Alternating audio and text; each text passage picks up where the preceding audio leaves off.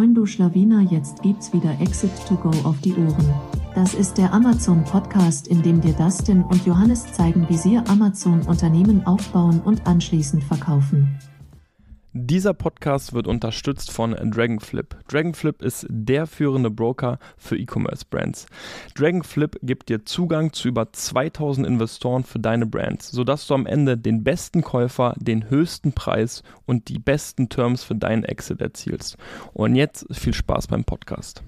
Moin zusammen und willkommen zu einer neuen Folge von Exit to Go. Today we have another episode in English. Uh, we have a very special guest today. We have Steven Pope uh, on today's show. Steven Pope, founder of the My Amazon Guy, and I would even say Steven is becoming a little celebrity in the Amazon space. Uh, oh, so you're too kind. Happy. Thanks, you're welcome. So I'm very happy to have you here. Uh, just told you, Steve, that uh, following through all your cruises, following through your content, I was blown away like two, three years ago on what kind of speed you guys putting out content, and yeah, the success speaks for itself. I'm not sure. Tell me, how many employees uh, the Amazon, my Amazon guy, right now has? We are coming up on 300, and we're in 13 different countries Philippines, Pakistan, United States, Mexico, Canada, and even some in the European area, including Spain. So, yeah, um, we're on a mission to educate the world on how to sell on Amazon. That's our mission. That's good.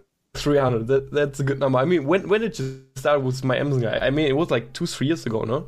Four, four years ago. Um, I didn't do any outbound outreach, any outbound sales of any kind until basically mm. January of 2022.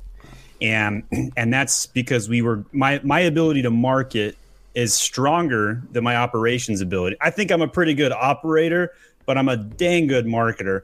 And so we've had lots of referrals and and inbound and all I did was just make video content on YouTube and make some LinkedIn posts and and so it just really resonates. I, I just tell it straight as it is. I used to be a television reporter and so you know, people would make this long form 60 minute content about their YouTube masterclass. And I was just like, you know, I'm just going to make lots of three to five minute clips. Here's exactly yeah. how to fix this problem, go.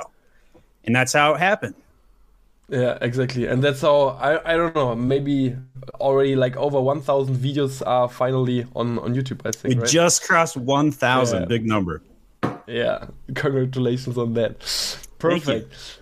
Steven, everyone who's following you uh, probably already recognized that you are pretty damn good at Amazon SEO, and that's uh, the topic which I would like to talk about today. Um, I was thinking about seven hacks uh, for for Amazon sellers, which they maybe can implement right now, but maybe also kind of a long term strategy um, which come to your mind when uh, so Amazon SEO. So yeah, let's let's dive into it. Um, first point, what would you say? What is what should everyone doing when it comes to Amazon SEO? Well, first of all, everybody's doing it wrong, right? Like Amazon SEO is like teenage sex. Everybody thinks they know how to do it. Everybody thinks everybody else is mm. doing mm. it, but nobody really is doing it, and nobody's doing it correctly. So that's the first point.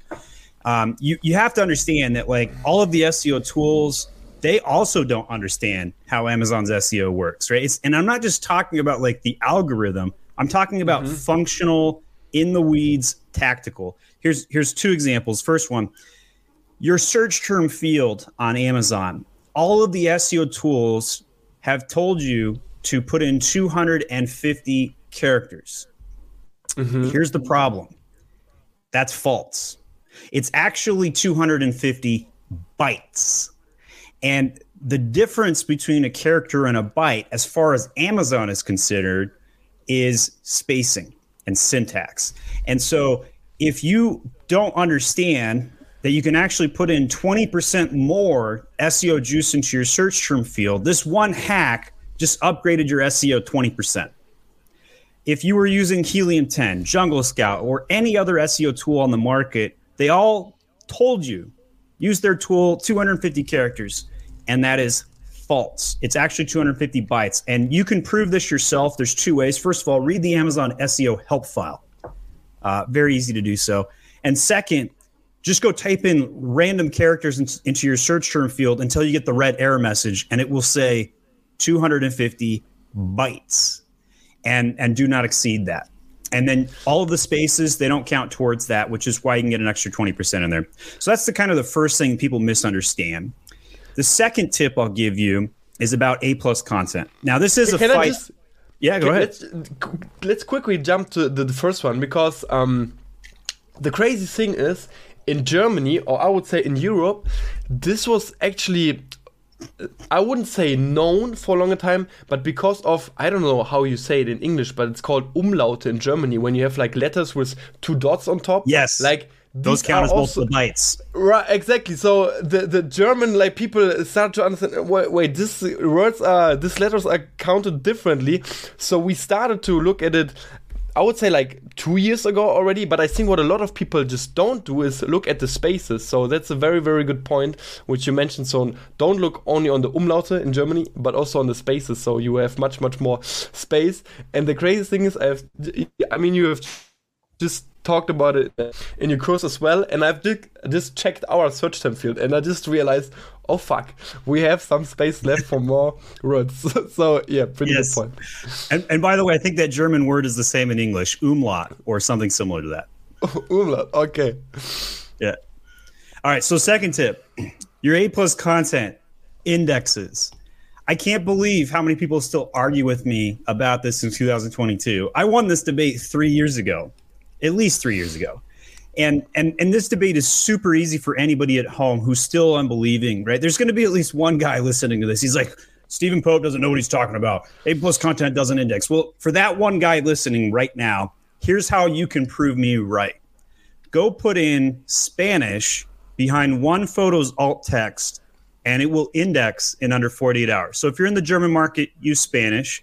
If you're in the UK market, tr- test it with German for all I care, right? Wherever it is you sell, test a different language. It will index in under 48 hours, proving A plus content indexes. And why does this matter? well, if A plus content indexes, that means you need to put in a lot more text and effort into the SEO of A plus content. It's not just simply make a beautiful design and hire the designer who's going to make great aesthetics. That is not the best practice. Design and SEO need to be married at the altar and they need to connect. And if they don't connect, then you're missing out on half of the value. I will even go on record and say this SEO traffic is 10 times more important than conversion. And I'm in the minority on this, but I'm also the world leader in Amazon SEO as far as I'm considered. Um, and and I got to tell you, here's how I measure that. It's 10 times eas 10 times easier to double your traffic than it is to double your conversion rate. So if you use that extrapolation and apply it to A plus content, it translates as follows. Put 500 words of copy, crawlable text into your A plus content. That means text, not in an image, but crawlable for the robots. This will make your listing feel ugly. It will bloat it up. It won't look as good on mobile. All of these are facts. But on a 10 to 1 ratio, accept those facts and allow your listing to grow up and get traffic. So that's tip number two. actually um i just want to come back to this one because um everyone is posting like their certificates currently on linkedin right? And then you also like kindly ask what's your favorite part about the course right? And this was actually my favorite takeaway from the SEO course about the crawlable text because I, I didn't realize that like because like, everyone is doing currently the banner over banner banner over banner over banner right? And they don't Yep. have this craw- crawlable text and then like That's, your that's what happens when you put a designer in charge of your SEO. Exactly exactly and then like this this module was for me the favorite one to see it still can look nice because you have shown some example how it still look very like fancy let's uh, say it this way but still implement a lot of text crawlable text and get even more um, traffic or more index keywords so yeah very very good And, point.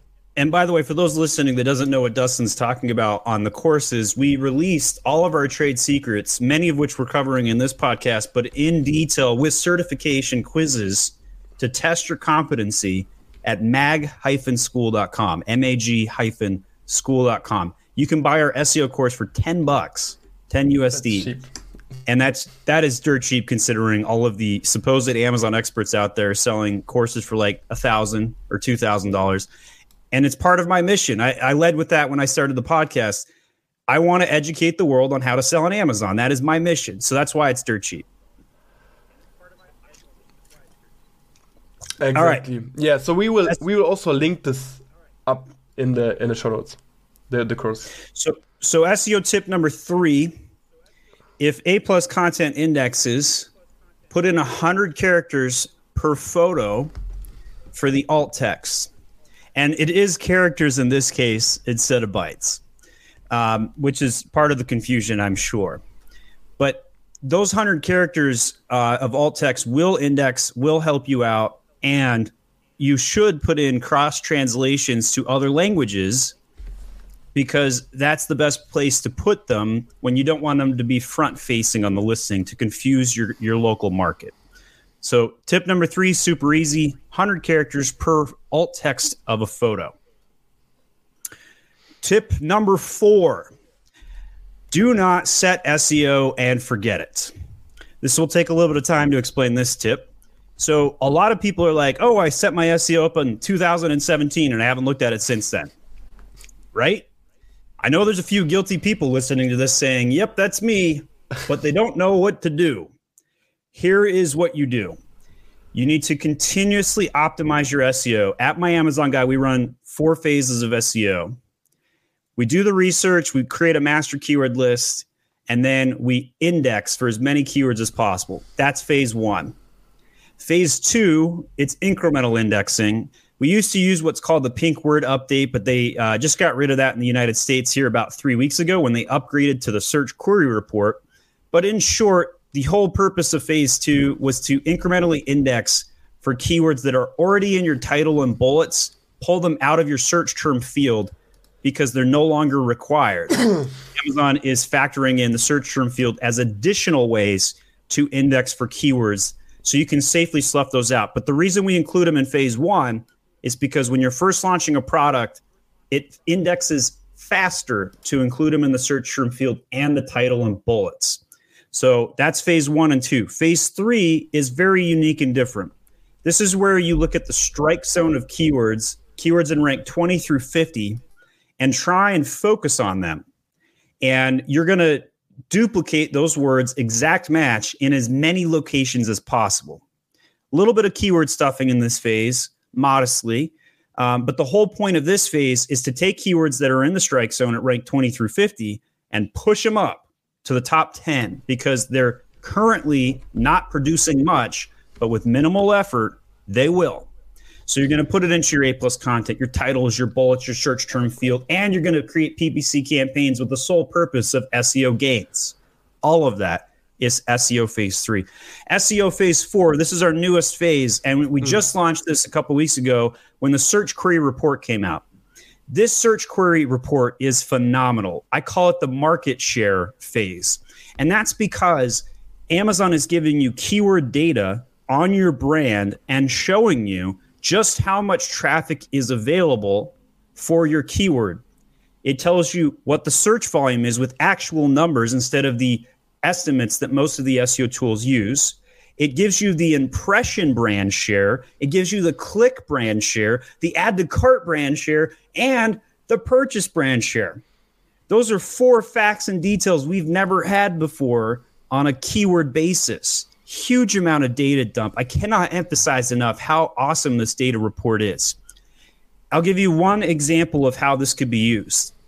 So I sell some sage smudge kits. Okay. So you, it's like white sage, you light it on fire, incense kind of thing. I'm not the target audience. I just sell it. I have a daughter. Her name's Sage. She's three. I thought it would be cool to name some brands after my kids and then let them inherit them someday. That was the idea. So I'm clueless about why anybody would buy sage smudge kits. I have no idea. Uh, cleansing your house or something. I don't know. Don't get it. That's all right.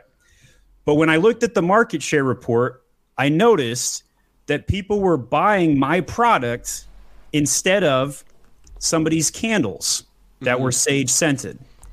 And and what's really cool is I only had a 4% market share on a keyword that wasn't in my listing, on a keyword that doesn't even apply to my product. But my conversion rate was through the roof. And I was like, that's really interesting. Why is that? And I was able to ascertain this because in the search query report, if you have a percentage of impression share at 4% day one, but then the add to carts is at like 8 or 10% and the purchasers is at 15 or 20%, what does that tell you? That tells you have a traffic opportunity. And this is going to take a second to sit in, but you'll understand it as I go along. Well, essentially, if your conversion rate improves as it gets farther down the funnel, that means you should put more traffic onto the listing.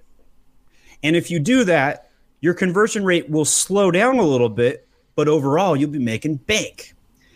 Vice versa. If you have a high impression share, but by the time you get down the funnel, your add to carts and your purchases are like a third or a fourth of what your impression share is, that means the reverse, that you have a conversion problem.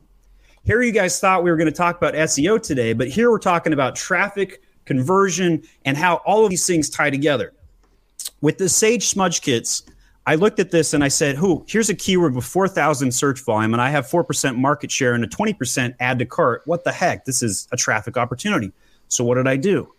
I changed my A plus content to add an exact match of the keyword, and I created a bunch of PPC campaigns.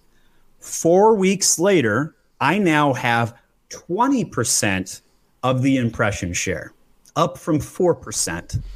And my purchase conversion rate went up from 20% to 25 because all I did was add the phrase found in the search query report and drove a bunch of traffic and converted more because the word now showed up. Even though my product is not even a candle, this candle keyword, I'm crushing it on. Qu- quick excuse when when you say you try i mean it's first you just have to you just you have to find these these uh, search term. But when you start to to push them when you start you you you're in phase three you push these keywords. What, what do you do exactly? You put these words take them in exact ppc campaigns or how how how do you track the the pushing? When does the pushing start for you? When does it end?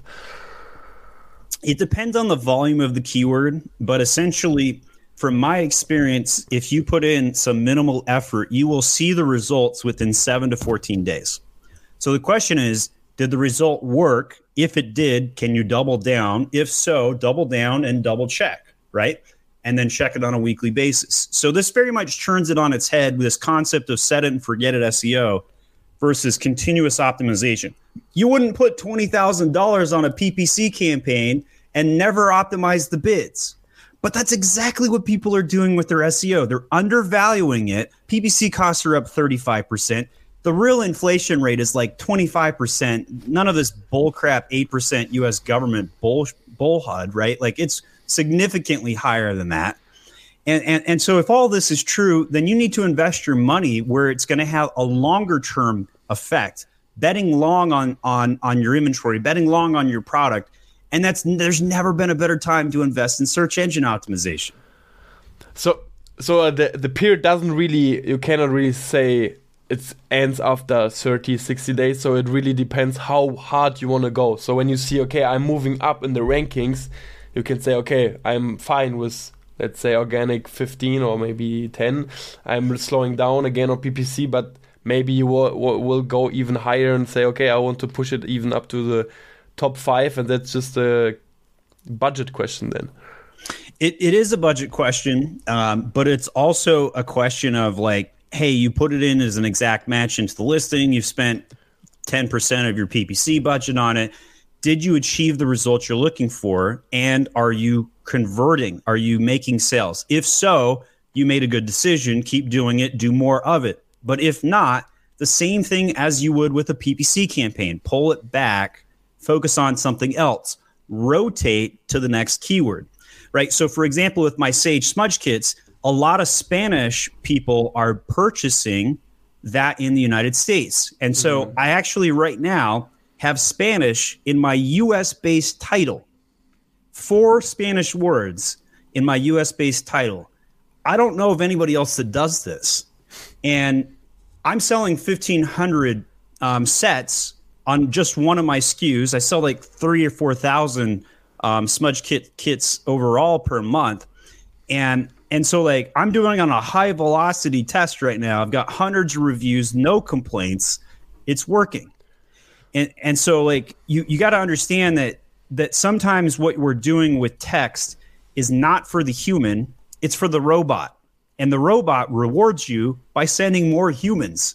And more humans means more traffic, which means more sales and conversions, which is why I, f- I focus on the robots. I think that's general a very interesting point because what, what we German F- Amazon FBA sellers hear most of the time from U- US guys, you really have kind of a Spanish audience which you can also apply on and then we just like okay that's not applying to me. But i think we german seller can sellers can also think about english audiences which is i think also there. It will be depend on the market but there's because i've already found a few uh, keywords for my products which are just english and they have search volume so maybe it's not spanish in germany but it will be maybe english, english yes yeah, yeah I've, I've been advertising in the european market for like a decade and even though I speak not a lick of of, of German, um, I'm able to use the tools and advertise in it. And what I end up doing is I'll advertise in both English, then I'll use Google Translate to German. I'm not saying this is perfect or best practice, and a German native speaker is going to beat me, but because of the tools that we have available, I can optimize within probably uh, five business days and figure it out. Right. Yeah. And so you just keep doubling down where it works. Same thing with SEO. Uh, you, you just keep experimenting and see what works.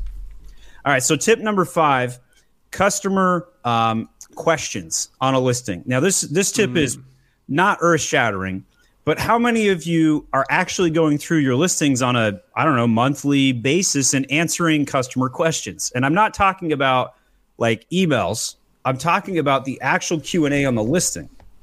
Well, why would this matter?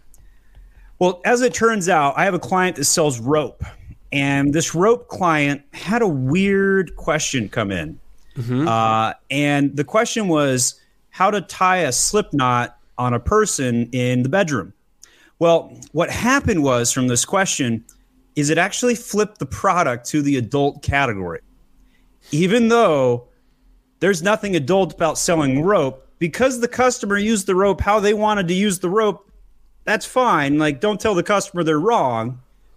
It made the product flip to the adult category off mm. of a hmm. question. So, if that's possible, what does that tell us? That means the robots are reading the questions, which means the robots are reading the answers. So, although this field is arguably one of the, the smallest SEO tips, go in and add keywords to the questions and answers on an Amazon listing. That, that, I think that's a very smart move. I, I don't think a lot of people are doing that. Oh, I mean, there are also like the debate, um, which had which part of the listing has the uh, the most important juice for the for the ranking. Right, everyone agrees on the title, um, but it would be interesting to know how much that would increase the, the ranking juice for, for specific keywords. I think it's very, very smart because, of course, you can push some questions, you can do that. It's very, very smart just to think about the keywords when you start to answer these questions, right? I think because I've never done it. I've just like, I'm answering it, yes, but I've never thought about it. Okay, how can I implement maybe phrases, maybe long term keywords in, in these answers? So, yeah.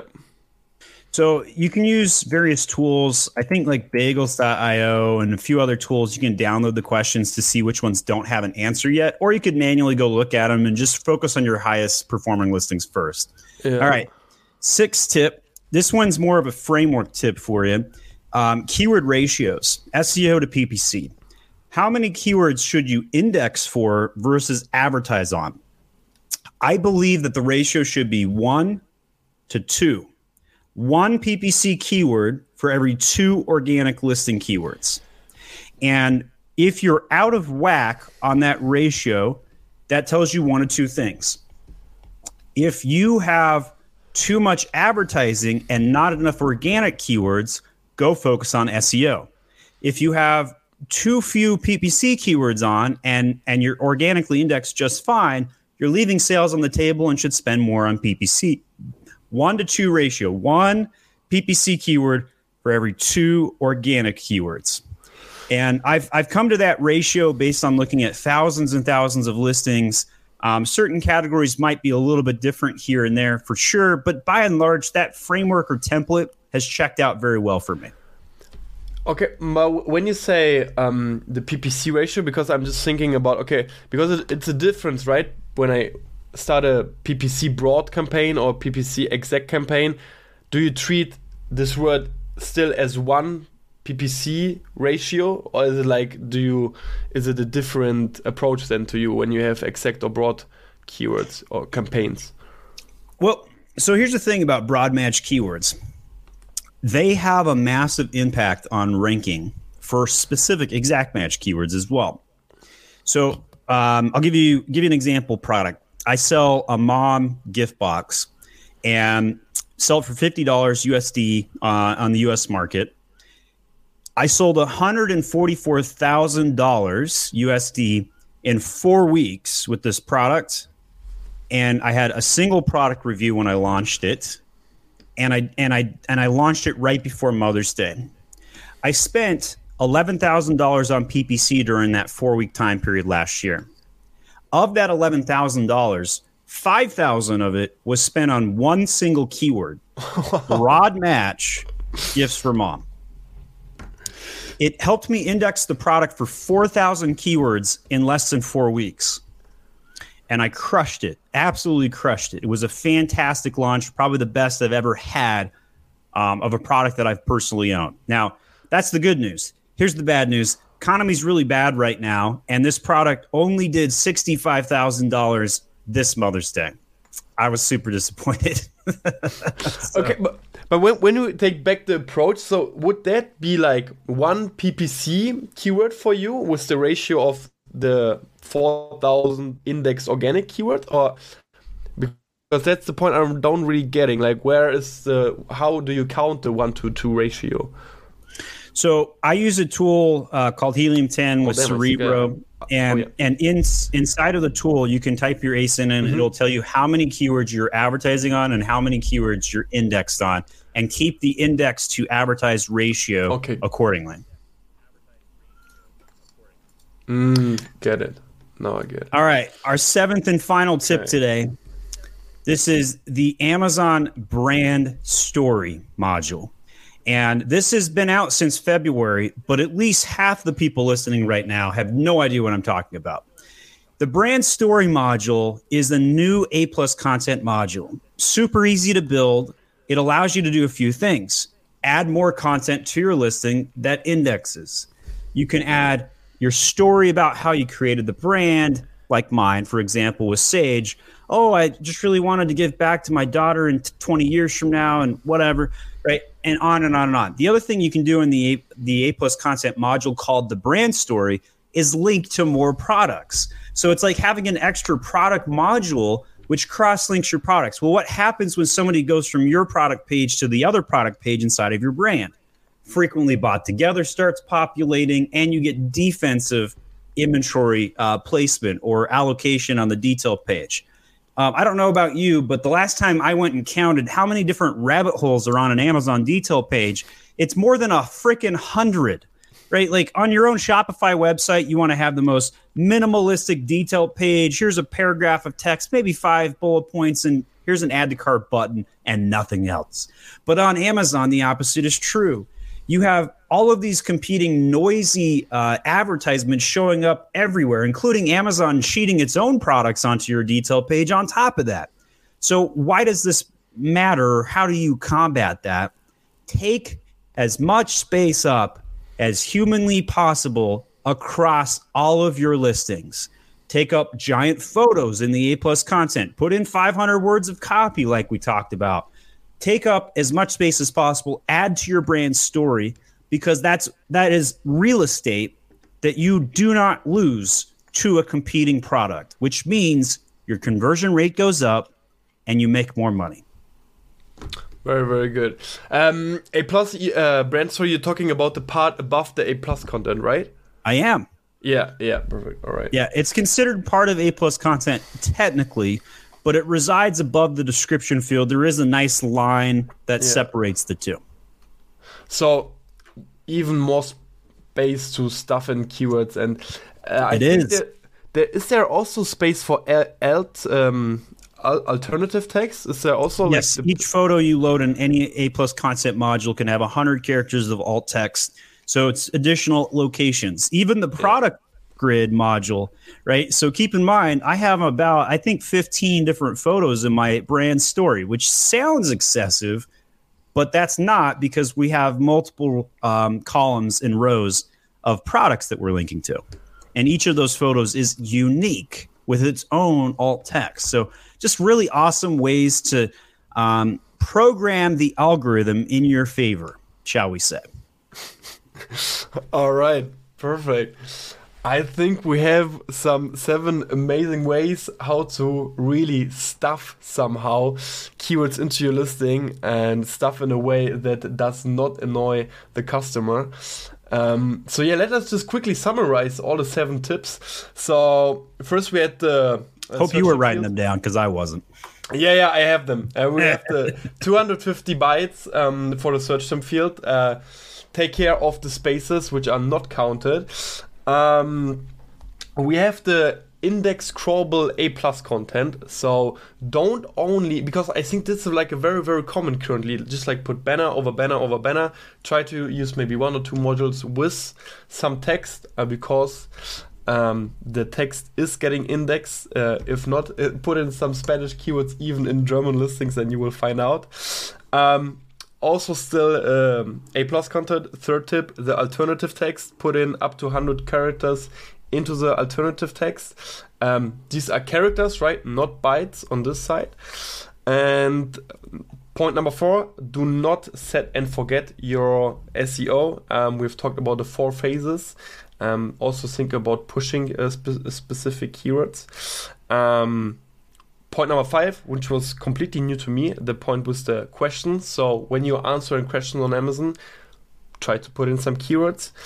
Point number six, um, the keyword to SEO, uh, the PPC to SEO ratio, two to one. Uh, you can use Helium 10, also in Germany, very very popular tool. I think it's the most popular tool in the in the world. I would even say for Amazon sellers. And point number seven, brand story, one module more to stuff in keywords. I think we have some seven very, very nice ways to get a better SEO. Steven, thank you so much for having you. Um, where can people reach out to you if they are interested in first maybe getting consultant from from the My Amazon guy? As you said, you are already consultant. Uh, you also More, consult. more than 250 brands at myamazonguy.com. Um, but even if you don't want to hire us, just go check us out. Hit the subscribe button on YouTube, youtube.com slash my Amazon guy. We put out more than a thousand videos so far. So many hundreds and hundreds of videos on just how to troubleshoot all of your catalog problems, brand stories, um, all of all of the brand registry issues, PPC tips and tricks, and all more all kinds of things. Even watch my designers and how they make A plus content. The list goes on and on. And don't forget mag-school.com as well if you want to um, get some of our trade secrets. We give them out basically for free right there. So hope you guys check us out. Yeah, we will link it up. Uh, Steven, thank you so much for having you. Thank you, Dustin. Um, see you next time. Thank you, guys. Bye bye.